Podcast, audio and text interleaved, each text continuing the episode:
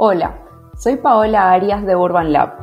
Somos Desarrollo H2H, un podcast en el que vas a encontrar conceptos, estrategias y consejos prácticos para desarrollar proyectos inmobiliarios innovadores y rentables. Ahora vamos a este episodio.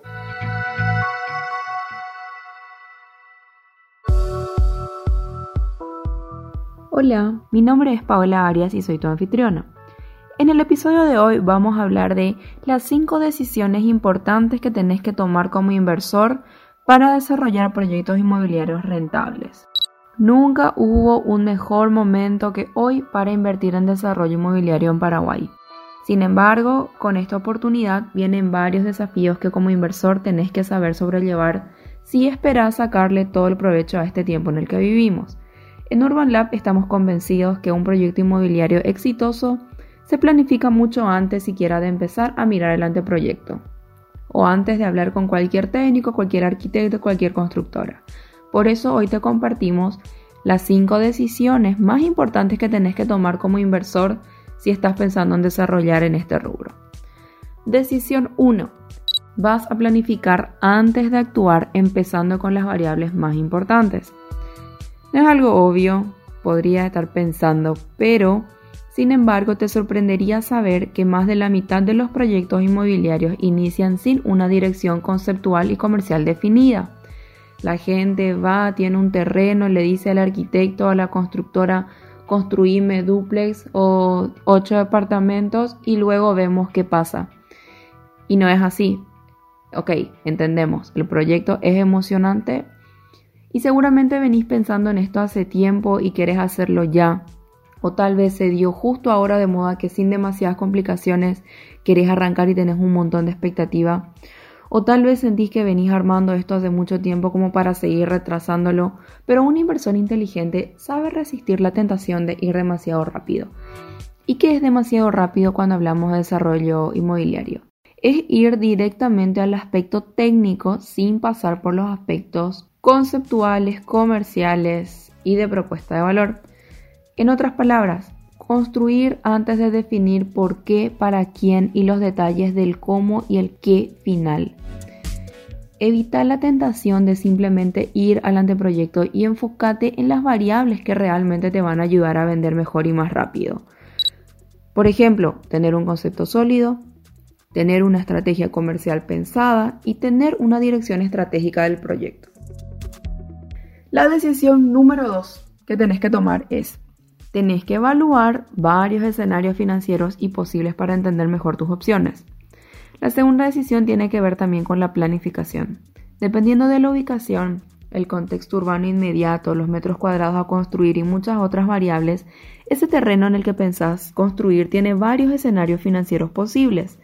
No te conformes con el primero que te presenten o el primero que tenés en mente tomar la decisión de analizar varias opciones. En Urban Lab a esto le llamamos un análisis de factibilidad financiera. En este análisis nosotros generamos un ejercicio de, de, creación de diferentes escenarios posibles para el uso más óptimo de tus metros cuadrados, teniendo en cuenta diferentes variables. Esto quiere decir que podemos estimar mejor las opciones de desarrollo que están a nuestro alcance, determinar la inversión necesaria, así como la rentabilidad de cada uno.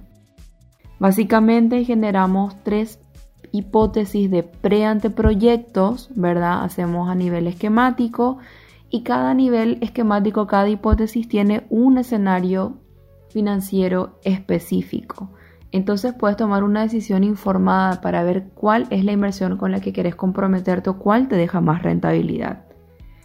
La mayor rentabilidad se da cuando la decisión del norte y el enfoque del proyecto es resultado de un buen análisis de escenarios. Tu decisión número 3. Vas a enfocarte en definir para qué nicho de mercado vas a desarrollar antes que el aspecto técnico. Esta decisión es probablemente una de las más importantes que puedes tomar como líder del proyecto y el fundamento es sencillo de entender.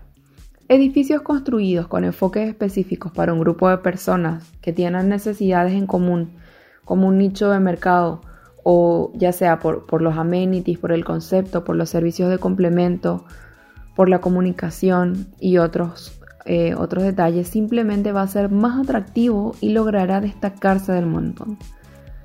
Cierto, nunca hubo un mejor momento para construir y desarrollar acá en Paraguay, pero por eso también parece que todas las semanas nace un nuevo proyecto. La ventaja que podría tener tu proyecto sobre esos cuales es personalización e innovación. Cierto, hay muchos proyectos, pero son todos prácticamente iguales. Esto nos deja una enorme oportunidad para tener un proyecto diferente que se destaque y venda mejor. Aquí el mismo concepto que se puede aplicar en cualquier otro mercado es válido. Entre más relevante sea tu producto para un nicho de mercado, más fuerte será su impacto. Y esto significa que si se hace un buen trabajo conceptual y de definición previa, sus ciclos de venta van a ser más rápidos. Esto está directamente conectado con su rentabilidad. Nuestro, en nuestro blog, por ejemplo, podés consultar los artículos eh, sobre el desarrollo Human to Human o H2H o seguir los siguientes episodios en el podcast y esto con esto vas a entender mucho mejor sobre, sobre este aspecto. Esto nos lleva a la decisión número 4. Vas a elegir conquistar a tu mercado con un concepto realmente diferente de lo que ya vemos hoy y que encaje bien con tu público final.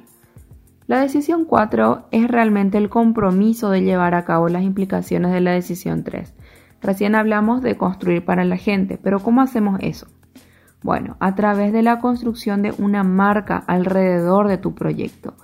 Así como un producto que lanzas al mercado, un proyecto inmobiliario debe cumplir con los mismos requisitos para conquistar el corazón de su público. Evita pensar que si, los, que si vos construís un edificio la gente va a venir a vos. Hoy tu público tiene demasiadas opciones y son todas prácticamente iguales. Lo que va a hacer que la, la diferencia es que vos analices realmente quién es tu público objetivo, que entiendas qué quiere realmente y que armes todo el proyecto en función a eso. Y luego definís un concepto, una idea ganadora alrededor de todas estas ventajas y diferenciales que tiene el concepto o, que, alrededor de todas estas motivaciones que tiene tu público objetivo.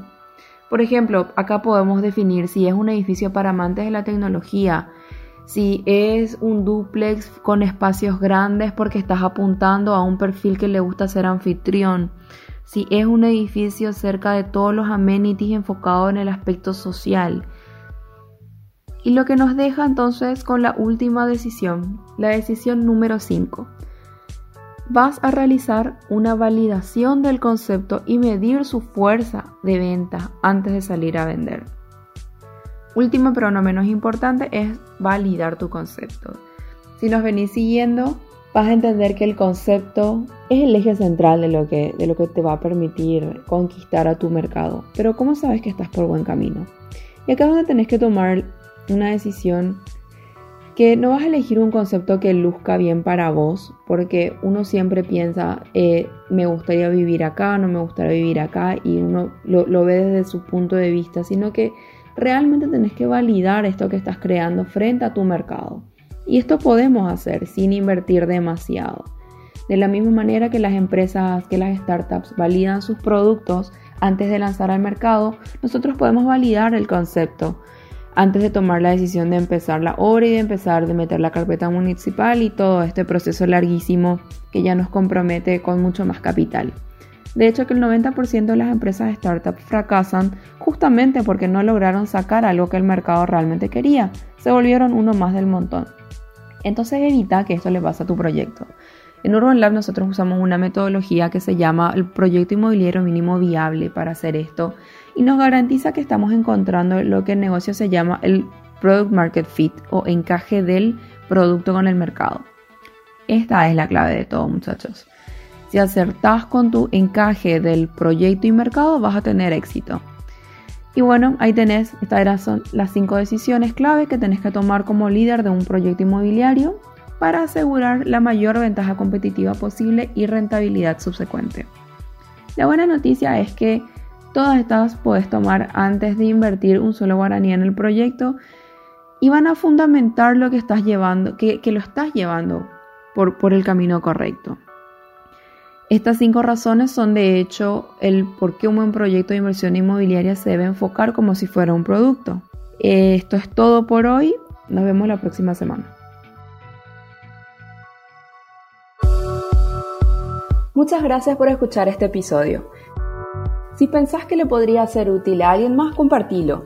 Sigamos la conversación en Instagram o en nuestra web. Encontranos en arroba urbanlabpi y en www.urbanlab.com.pi. Nos vemos en el siguiente episodio.